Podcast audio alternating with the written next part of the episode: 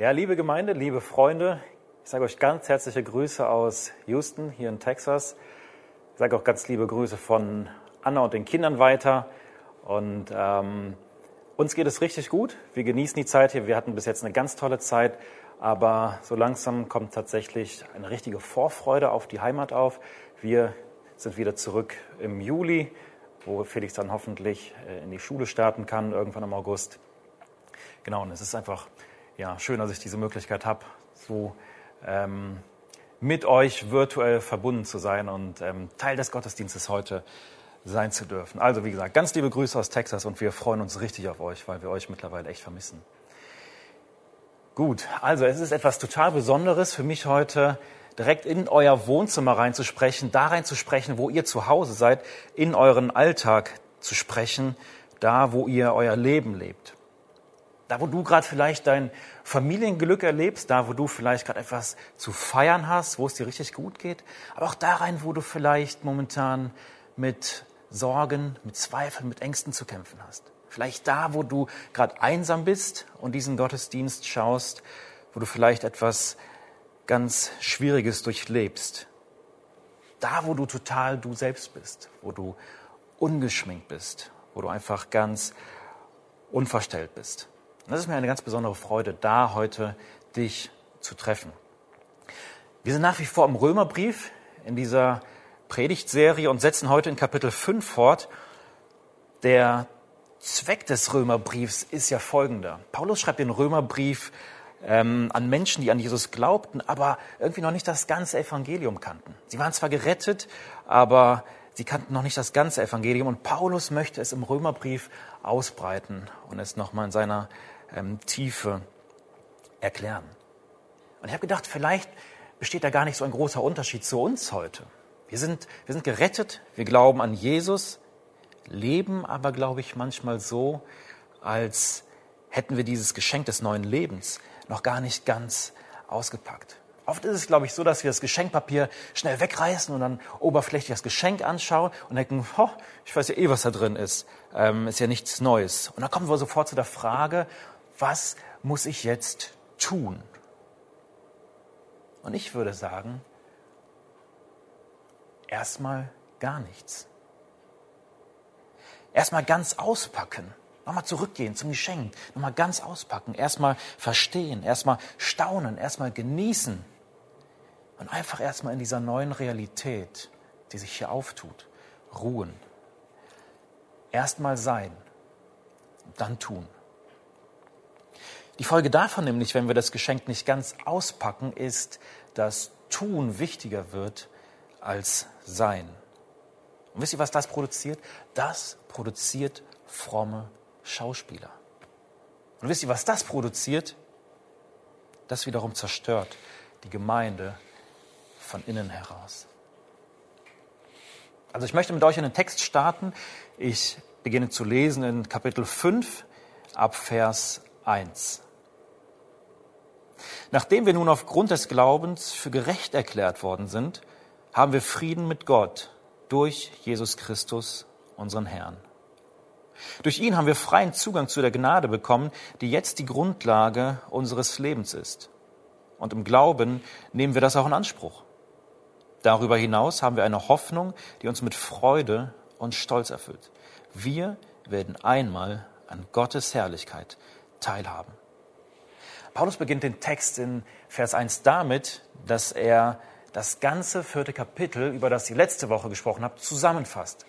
Das tut er in Vers 1. Nachdem wir also aufgrund des Glaubens für gerecht erklärt worden sind. Lass mich gleich am Anfang eines ganz deutlich sagen. Deine Performance, also das, wie du lebst, hat erstmal nichts, hat erstmal nichts mit deiner Errettung zu tun. Das ist erstmal die Grundlage, das müssen wir verstehen. Deine Performance und deine Rettung sind zwei voneinander getrennte Prozesse. Einmal die Errettung und die Performance. Gerettet wirst du ausschließlich, ausschließlich durch den Glauben an Jesus. Wenn Paulus ähm, uns diesen Text schreibt und wenn das, was Paulus hier schreibt, wahr ist, lass mich eine Frage stellen. Wie wirkt sich das auf unser Vertrauen Jesus gegenüber aus? Wenn das, was Paulus schreibt, nicht in der Mitte unseres Alltags ankommt und keine Auswirkungen auf unser Vertrauen Jesus gegenüber hat, dann macht es überhaupt keinen Sinn, den Römerbrief zu studieren und darüber zu predigen. Denn für Gott ist ein religiös-philosophisches Vertrauen absolut wertlos. Ein Vertrauen, das sich mehr auf ein Konzept als eine Person gründet und null Bezug zu unserem Alltag hat, ist vor Gott absolut wertlos. Denn weißt du was? Gott hasst theoretisches Vertrauen. Und weißt du warum? Weil es im Grunde genommen nichts anderes als Misstrauen ist. Wenn jemand dein Leben, wenn jemand mein Leben mitschreiben würde, was wären die Momente, in denen wir uns bewusst Situationen ausgesetzt haben, in denen wir nicht mehr alles im Griff haben, in denen wir die Fäden nicht mehr im Griff haben, in denen wir die Fäden nicht mehr in der Hand haben. Gott möchte und er wünscht sich ein Vertrauen von uns, das sich auf die Mitte des Lebens bezieht. Er wünscht sich, dass wir Situationen nicht umgehen oder nicht aus dem Weg gehen, in denen wir nicht mehr alles in der Hand haben, in denen wir nicht alles kontrollieren können. Wenn Jesus für mich tatsächlich vertrauenswürdig ist, dann macht es doch Sinn, nach meiner Errettung in diesem Modus des Vertrauens weiterzugehen und fest damit zu rechnen, dass Gott seinen Part erfüllen wird, mitten in meinem Alltag, dann, wenn er mich aus meiner Komfortzone herausruft. Ist dir schon mal aufgefallen, dass Gott seinen Leuten immer dann sagt, ich bin mit dir, wenn sie in Entscheidungssituationen, also in Entscheidungskrisen standen? Wenn sie entscheiden mussten, entweder ich lasse mich auf Gottes Plan ein, der ganz natürlicherweise Ungewissheit und eine gewisse Unsicherheit mitbringt. Oder aber ich bleibe bei meinem Plan und bin sicher. Ich bleibe beim Bekannten. In diesen Situationen sagt Gott, ich bin mit dir. Jesus ist vertrauenswürdig. Aber lass mich dir eins sagen.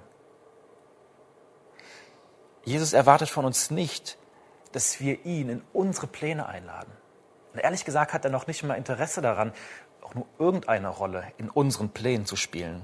Denn das Gegenteil ist der Fall. Er lädt uns in seinen Plan ein.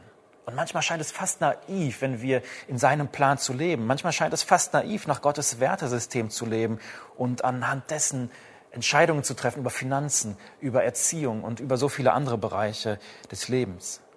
Und manchmal bedeutet es aber auch, wenn wir in Gottes Plan leben, bereit zu sein, unvorbereitet zu sein.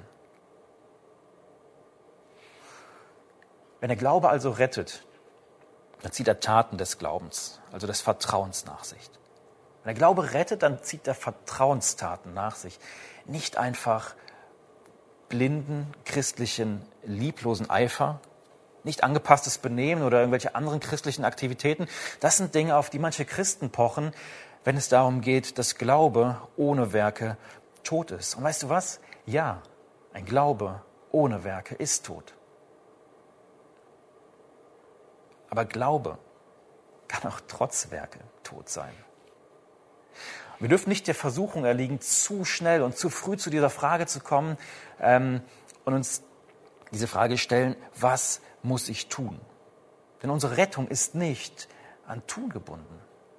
Unser Status, der ja gerecht ist, ist nicht an Tun gebunden. Und deswegen sollten wir erstmal überhaupt gar nichts tun. Erstmal auspacken. Erstmal Vertrauen lernen. Erstmal lernen, intim mit Jesus zu sein und mich von Jesus kennenzulassen. Ganz offen mit ihm zu sein und ihm Zugang zu meinem Innenleben zu geben. Zugang zu dem zu leben, was sonst niemand sieht. Und erstmal lernen, einfach nur da zu sein. Einfach vor Jesus zu sein und in seinem liebenden Blick zu ruhen, ohne etwas zu tun. Wenn wir in den ersten Kapiteln des Römerbriefes, und das habt ihr die letzten Wochen gemacht, ihr noch ein dunkles Bild gezeichnet bekommen haben, das von Gottes Zorn und von der Unzulänglichkeit des Menschen geprägt war, dann wurde durch den Glauben jetzt eine völlig neue Ausgangssituation erzeugt. Paulus nennt diese neue Realität, in der wir jetzt leben dürfen, Friede mit Gott.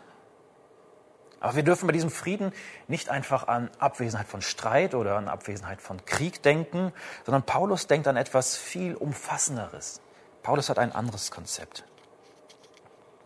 Er spricht von einem Frieden, der das Leben und meine Beziehung zu Gott in eine gute und heilvolle, in eine umfassende Ordnung Gott gegenüber äh, bringt. Und ich weiß nicht, wie du dich heute fühlst, wenn du bei dir zu Hause in deinem Wohnzimmer sitzt. Ich kenne deine Gedanken nicht. Aber lass mich dir eins sagen. Du bist versöhnt mit Gott.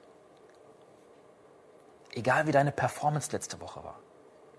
Ich weiß nicht, was du letzte Woche entschieden hast oder was du letzte Woche erlebt hast oder wie deine letzte Woche aussah.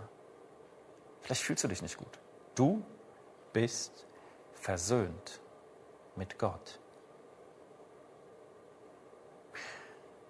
Und wir dürfen uns nicht vorstellen, dass unser Gefühl, Gott nahe oder ihm eben auch nicht nahe zu sein, ein zutreffendes Messinstrument der Realität ist. Wir müssen die Realität verstehen.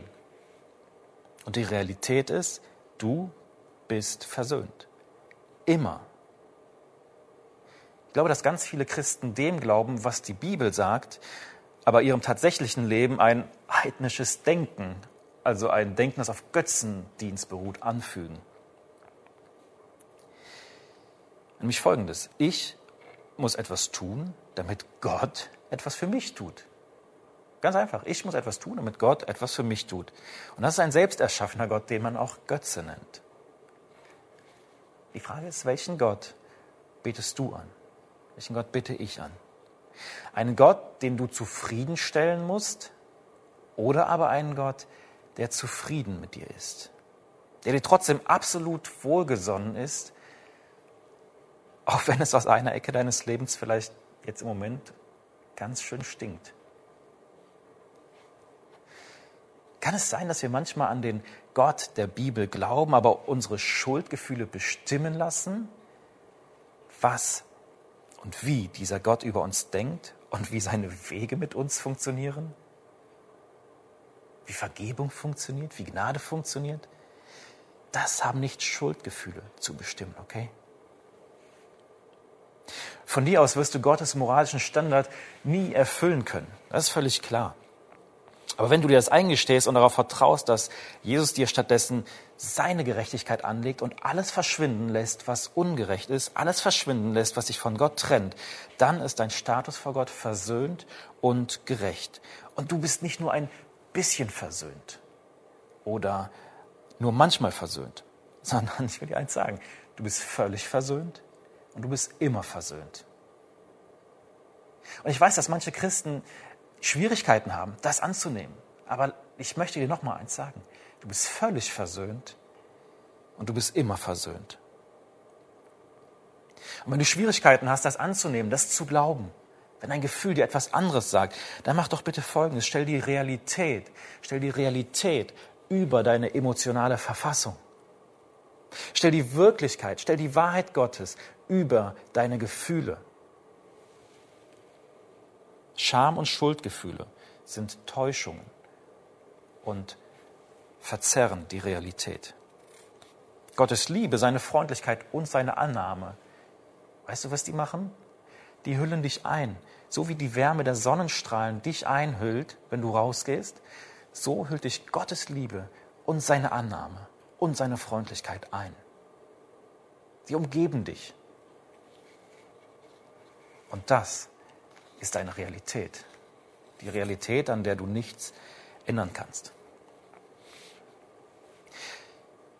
Darüber hinaus schreibt Paulus von Friede mit Gott und von, von einem Raum der Gerechtigkeit, von Zugang zur Gottes Gnade.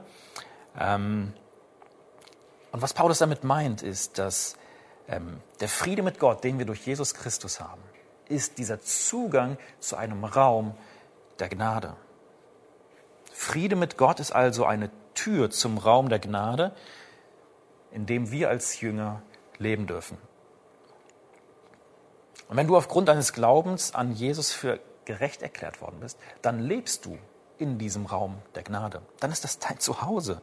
Und in diesem Raum darfst du dich entwickeln. In diesem Raum darfst du Fehler machen. In diesem Raum darfst du auch mal falsch liegen. Du darfst fallen und du darfst wieder aufstehen.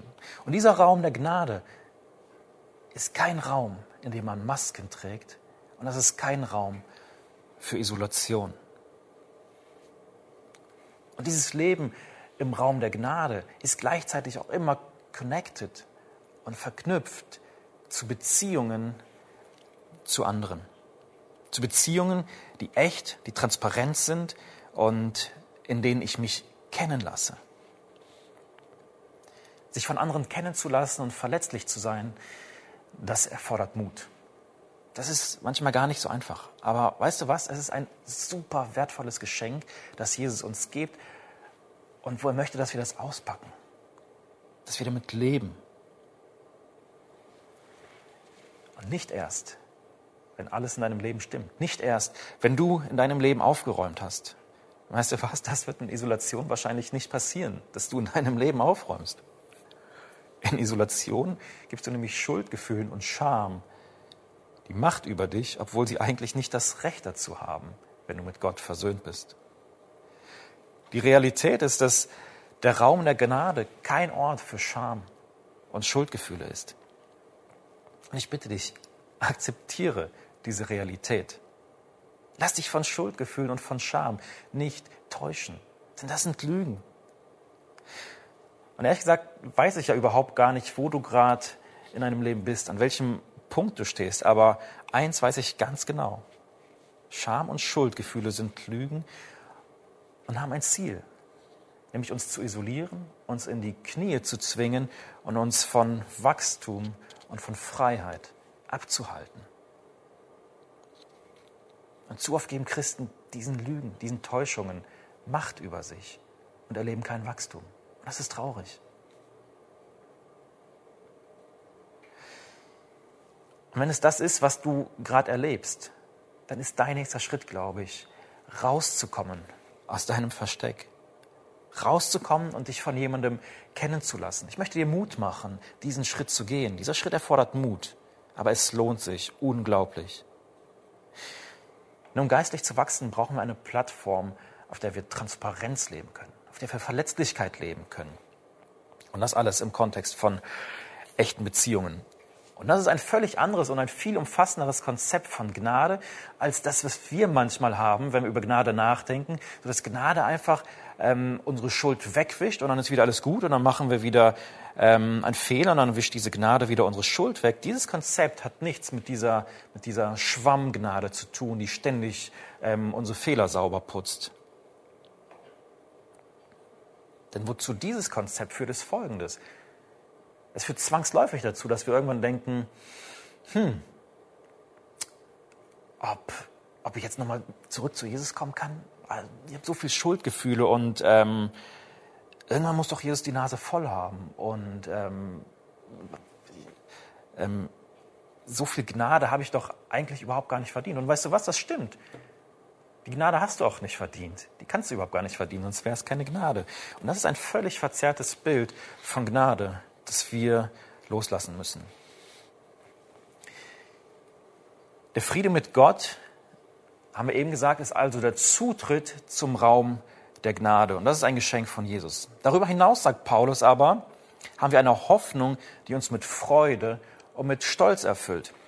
In einer anderen Übersetzung heißt es, wir rühmen uns der Hoffnung auf die Herrlichkeit. Und wenn Paulus das sagt, dann betont er damit, dass die Hoffnung auf die Herrlichkeit Gottes, auf den Himmel sicher ist. In den nächsten Versen wird Paulus die Gewissheit dieser Hoffnung begründen. Ich habe zuerst gedacht, hm, wie kannst du einfach sagen, dass diese Hoffnung sicher ist? Hm. Aber dann habe ich weiter gelesen und den Text untersucht und ähm, Paulus wird das gleich ziemlich gut begründen. Ich lese weiter ab Vers 3. Doch nicht nur darüber freuen wir uns, wir freuen uns auch über die Nöte, die wir jetzt durchmachen. Denn wir wissen, dass Not uns lehrt, durchzuhalten. Und wer gelernt hat, durchzuhalten, ist bewährt. Und bewährt zu sein, festigt die Hoffnung. Der Friede mit Gott und das Leben im Raum der Gnade machen es möglich, dass Jesus-Bekenner genau das sagen können. Wir rühmen uns der Bedrängnis oder wir freuen uns über Bedrängnisse, über notvolle Situationen. Hm, wirklich, Paulus? Freuen wir uns über notvolle Situationen? Wir freuen uns über Bedrängung, erzeugt durch äußere Umstände? Wir freuen uns über Diskriminierung, über Verfolgung, über wirtschaftliche und politische Notlagen, weil wir an Jesus glauben? Ich weiß nicht, ob das auf dich zutrifft. Und ehrlich gesagt weiß ich auch nicht, ob das auf mich zutrifft. Aber auf die Christen des ersten Jahrhunderts trifft exakt das zu. Menschen, die Jesus folgten, rühmten sich genau dieser Bedrängnisse. Und weißt du warum? Weil diese Bedrängnisse etwas zum Vorschein kommen ließen. Nämlich eine Gewissheit, jetzt schon mit Jesus verbunden zu sein und in der Zukunft aufzuerstehen und mit Jesus in der Ewigkeit zu leben. Also diese Bedrängnisse ließen etwas zum Vorschein kommen. In harten Zeiten und in, Bedräng in Bedrängung erleben Menschen auch heute noch, ob ihr Glaube hält. Und vielleicht hast du das schon erlebt. Vielleicht hast du harte Zeiten durchgemacht und hast in diesen Zeiten erlebt, dass dein Glaube echt ist. In diesen Zeiten erleben wir, ob der Glaube was wert ist und ob er trägt. Und wer erlebt, dass sein Glaube trägt und Jesu Präsenz im Leid, in der Mitte deines Leides, viel realer ist als alles das, was dich umgibt, dass Jesus realer ist als das Leid, das dich umgibt, dann löst das doch eine Freude und eine Gewissheit aus. Es löst eine Freude und Gewissheit aus, weil wir merken, dass das, worauf wir unsere Hoffnung gesetzt haben, echt ist, dass das wahr ist, dass das zuverlässig und belastbar ist. Und das ist Grund zur Freude. Antike Quellen berichten von Christen aus dem ersten Jahrhundert, dass sie, dass sie so grausam und unmenschlich hingerichtet worden sind, dass ich darüber überhaupt gar nicht weiter reden will und kann, weil uns hier jetzt vermutlich auch Kinder zuschauen. Aber das Einzige, was sie hätten tun müssen, um aus diesem Leid gerettet werden zu müssen oder um ihr Leben zu retten, wäre ihren Glauben an Jesus aufzugeben. Oder es zumindest zu behaupten. Das wäre ganz einfach gewesen. Nein, ich glaube nicht mal an Jesus. Und das wär's. Aber wisst ihr was? Es war ihnen nicht möglich. Es war ihnen nicht möglich, weil die Hoffnung in ihnen so viel realer war als alles Leid, was ihnen angetan wurde. Wisst ihr, was sie stattdessen taten? Sie sangen gemeinsam Anbetungslieder für Jesus, während sie in der Arena saßen und darauf warteten, grausam, wirklich grausam hingerichtet zu werden. Und durch die Jahrhunderte hindurch und bis heute lassen sich viele ähnliche Geschichten erzählen von Menschen, denen viel Leid erspart geblieben wäre, hätten sie den Glauben an Jesus einfach über Bord geworfen. Oder wie gesagt, es einfach behauptet. Aber wer von einer Hoffnung getragen wird, die mehr als ein emotionaler Zustand ist, kann den Glauben an die Realität Jesu und vor allem das Vertrauen zu ihm nicht einfach abstreiten und für wertlos erklären und wegschmeißen. Das ist überhaupt gar nicht möglich. Ein theoretisches Gedankenkonstrukt hingegen über Jesus oder irgendein anderes religiöses Konzept, das kann man von jetzt auf gleich wegwerfen. Vor allen Dingen in Drucksituationen. Aber die Liebe zu einer Person, etwas, das man selber durchlebt hat, etwas, das man erfahren hat und etwas, wodurch man selbst transformiert worden ist, etwas, wodurch man ein neuer Mensch geworden ist und das einem jetzt die Kraft gibt, eben diese Drucksituation auch zu überstehen, ähm, das, das kann man nicht einfach wegwerfen. Das kann man auch nicht einfach leugnen. Paulus sagt, Bedrängnisse festigen also die Hoffnung des Christen auf das ewige Leben in Gottes Gegenwart, im Himmel. Und diese Bedrängnisse beweisen also, dass das, worauf ich hoffe, wahr ist. Und dann schreibt er weiter in Vers 5, und in unserer Hoffnung werden wir nicht enttäuscht. Denn Gott hat uns den Heiligen Geist gegeben und hat unser Herz durch ihn mit der Gewissheit erfüllt, dass er uns liebt. Unsere Hoffnung auf den Himmel wird nicht enttäuscht werden, denn sie ist durch Gottes Liebe in Form des Heiligen Geistes in uns, in den Glaubenden, manifestiert. Und Keine äußeren Umstände. Keine äußeren Umstände, egal welche Notsituation, haben die Macht, uns von Gottes Liebe zu trennen. Die Vorfreude der Glaubenden, unsere Vorfreude, wird sich letztendlich nicht als Blamage oder als Täuschung herausstellen. Wieso? Weil die Gegenwart des Heiligen Geistes in uns die Garantie dafür ist.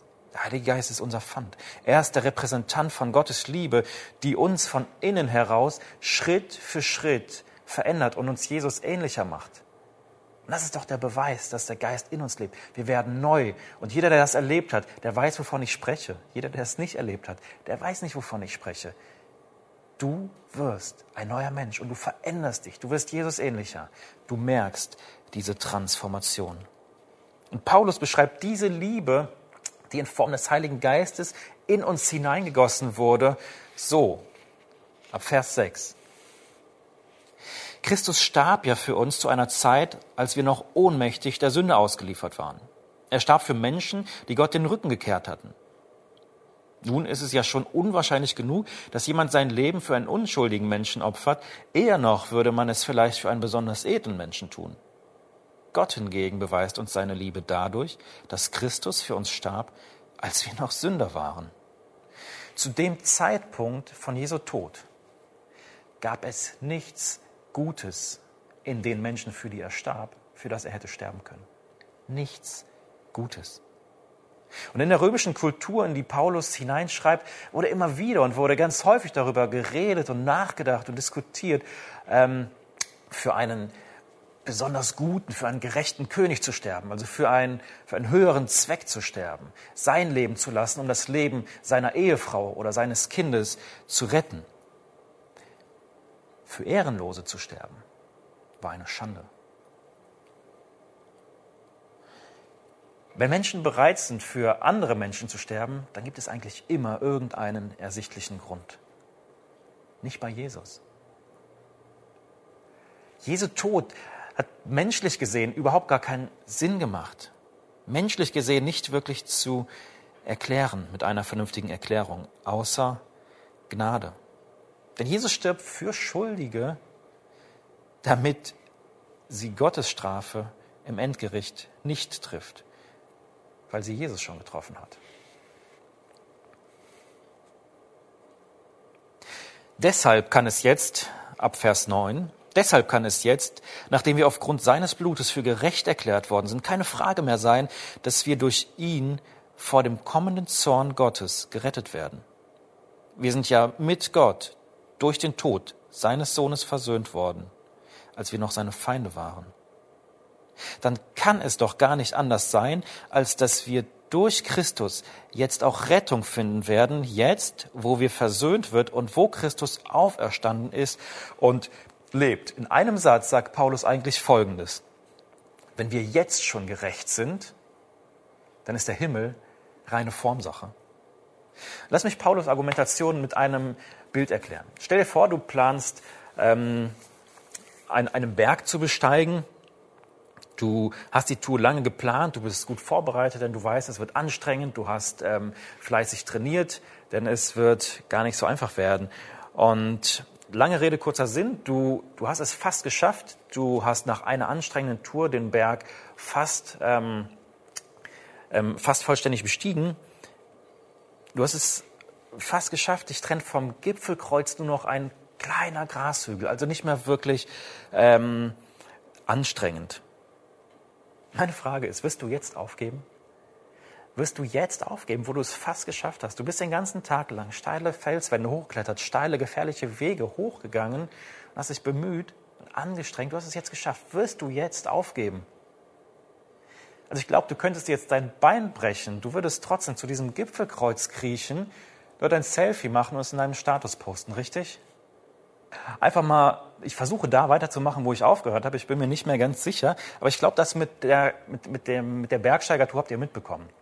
Also stell dir vor, du hast diesen Berg bestiegen, du ähm, hast den schwierigen Teil geschafft. Dich wird jetzt also nichts mehr vor dem einfachen Teil abhalten können. Und genau so funktioniert es auch mit Jesus. Ich glaube, das ist ein ziemlich gutes Bild. Wenn er schon für uns gestorben ist, um uns gerecht zu machen, als wir noch seine Feinde waren, um wie viel mehr wird er uns ähm, durch das Endgericht hindurch retten und uns freisprechen, wo wir jetzt versöhnt und gerecht sind. Durch seinen Tod sind wir versöhnt und seine Auferstehung und sein Leben, nicht unsere Taten, sind die Garantie dafür, dass auch wir auferstehen und leben werden. Aber es ist nicht nur diese Hoffnung, die uns mit Freude erfüllt, nein, es ist auch die Tatsache, dass wir durch Christus schon jetzt die Versöhnung empfangen haben. Und dafür preisen wir Gott durch Jesus Christus, unseren Herrn. Paulus schließt seinen Gedankengang, indem er wieder in die Gegenwart zurückkommt. Ja, wir haben eine Hoffnung auf das Leben nach diesem Leben, eine Hoffnung auf den Himmel. Und das ist etwas, wofür es sich auch zu leiden lohnt. Das ist etwas, wofür wir total dankbar sind. Und das ist etwas, das sich durch äußeren Druck sogar verstärkt. Aber nicht erst nach diesem Leben wird sich zeigen, ob es vernünftig war, unsere ganze Hoffnung auf Jesus zu setzen. Jetzt schon in diesem Leben bekommt jeder, der sich vertrauensvoll an Jesus bindet, diesen Heiligen Geist als ein Pfand, von dem ich vorher schon gesprochen habe.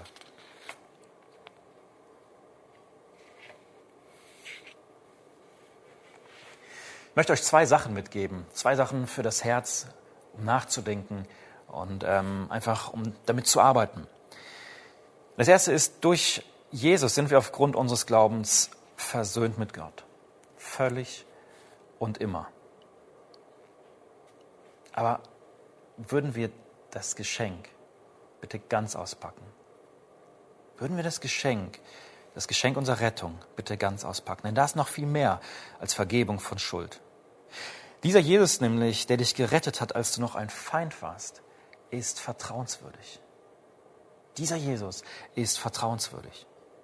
Und statt christlichen Aktivitäten oder ähm, statt christlichem oder einfach nur gutem Benehmen wünscht er sich Entscheidungen des Vertrauens. Er wünscht sich Taten des Vertrauens die ganz bewusst Spielraum für sein Eingreifen, für Gottes Handeln lassen. Wenn wir Jesus vertrauen, dann sind unsere Entscheidungen von seinen Werten bestimmt. Wenn wir entscheiden, um andere zufriedenzustellen, ist das häufig ein Hinweis auf mangelndes Vertrauen Jesus gegenüber. Und ich glaube, wer Jesus vertraut, der kann nicht immer allen anderen gefallen. Und wer Jesus vertraut, der kann nicht immer alle anderen glücklich machen. Und wenn mein Leben, wenn unser Leben als Nachfolger von Jesus für die allermeisten Menschen Sinn macht, dann würde es sich, glaube ich, lohnen, über mein Vertrauen zu Jesus nachzudenken. Denn möglicherweise wäre das ein Hinweis auf Misstrauen Jesus gegenüber. Meine Frage ist, wo lädt Jesus dich vielleicht heute oder einfach in dieser Zeit zu einer Entscheidung des Vertrauens ein? Wo lädt Jesus dich zu einer Entscheidung des Vertrauens ein? Jesus ist vertrauenswürdig. Das ist das eine. Das zweite, das ich dir mitgeben möchte, ist, ähm, bei ihm im Raum der Gnade darfst du einfach erstmal nur sein. Erst sein und dann tun. Im Raum der Gnade werden wir nicht durch Fehler, sondern durch unseren Status definiert und unser Status vor Gott ist gerecht. Im Raum der Gnade darfst du lernen, dass Schuldgefühle und Scham eigentlich keine Macht mehr über dich haben, weil Jesus seine Gerechtigkeit wie einen Mantel über deine Ungerechtigkeit legt und damit alles verschwinden lässt, was dich von Gott trennt. Der Raum der Gnade ist also kein Ort von Isolation und von Maskentragen, wenn du mit Gott versöhnt bist, aber nicht bereit bist, eine gewisse Transparenz in bedeutungsvollen Beziehungen zu leben, weil dein Leben niemand etwas angeht, dann kann es gut sein, dass du das Geschenk, das Jesus dir macht, vielleicht noch überhaupt gar nicht ausgepackt hast, noch gar nicht richtig ausgepackt hast. Gekannt zu werden und verletzlich zu sein, erfordert Mut. Und es erfordert einen Schritt aus der Komfortzone heraus. Aber es ist gleichzeitig eines der größten Geschenke, das wir überhaupt haben. Und vor allem ist es ein Schlüssel in unserem Reifeprozess und in Freiheit. Wir leben im Raum der Gnade. Und da darfst du einfach erstmal sein. Sein, bevor du etwas tust. Das ist das Zweite, das ich dir mitgeben möchte. Wenn wir diese Realität der bedingungslosen Annahme bei Gott akzeptieren und Jesus immer wieder Möglichkeit geben, seine Vertrauenswürdigkeit in unserem Leben zu zeigen, dann wird aus dem Glauben plötzlich eine ganz reale Dimension. Dann ist unser Glaube, glaube ich, mehr als Benehmen, als Kirche, als Bibel, als Dienst und als christliche Aktivitäten, denn dann wird unser Glaube etwas ähm, ganz Reales mitten in unserem Alltag. Und dann wird er etwas, das in Bedrängung trägt und in Bedrängung sogar stärker wird. Und deshalb, bitte, bitte, pack das Geschenk doch ganz aus. Vielleicht hast du bis jetzt ja irgendetwas übersehen. Ich wünsche euch viel Segen bei, ähm, beim darüber nachdenken, was ihr heute gehört habt, und ich möchte für euch beten. Ich danke dir, Jesus, dass ähm, du uns gerecht gemacht hast vor, vor deinem Vater. Danke, dass du uns deinen Mantel der Gerechtigkeit anlegst und dass wir durch dich in diesem Raum der Gnade leben dürfen, was etwas so Umfassendes und Befreiendes ist.